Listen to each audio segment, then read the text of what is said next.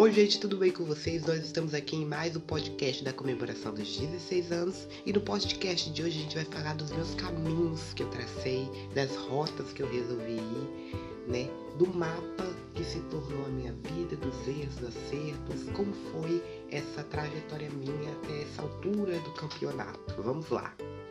No mapa da minha vida, todos eles se encontravam num único ponto: os meus sentimentos. Eu sempre fui muito sentimental, os meus sentimentos sempre foram muito intensos. Isso às vezes me prejudicava e às vezes era um benefício para mim. Há quem diga que foi bom, há quem diga que foi ruim.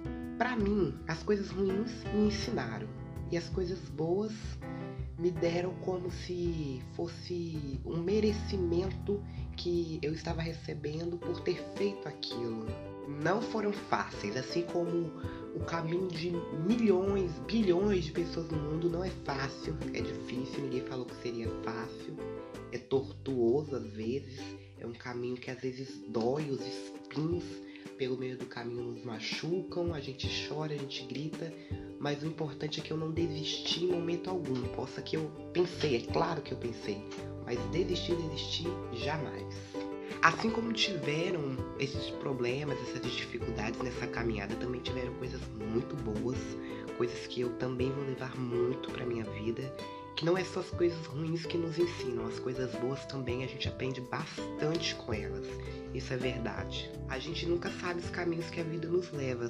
A gente pensa que a gente vai por um, a gente pensa que vamos ficar nele para sempre, mas quando a gente vê a gente tá em um, já tá em outro, seguimos por outra rota, a vida nos coloca milhões de surpresas numa caminhada, talvez possa que a gente até se arrependa. Se arrepender faz parte, rever nossos atos faz parte, tudo faz parte da nossa caminhada. A gente tem que começar a entender certos tipos de coisas. E foi assim que eu comecei. Pouco a pouco comecei a entender como que era a minha caminhada, como era a minha jornada, as rotas que eu escolhi traçar, como a vida estava sendo comigo. E eu aprendi muito a lidar com ela.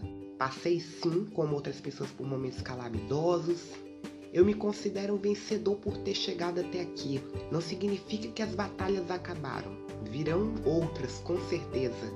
Porque enquanto a gente tiver vida, a gente tá batalhando. Morreu, acabou batalha, acabou tudo. Então, vamos batalhar porque viver é bom e todo mundo gosta, faz parte da vida. E é por isso que eu tenho, eu gosto assim das batalhas, das lutas. A gente quer saber só de ganhar. Às vezes a gente esquece que perder também faz parte. E quando a gente perde é um tombo pra gente.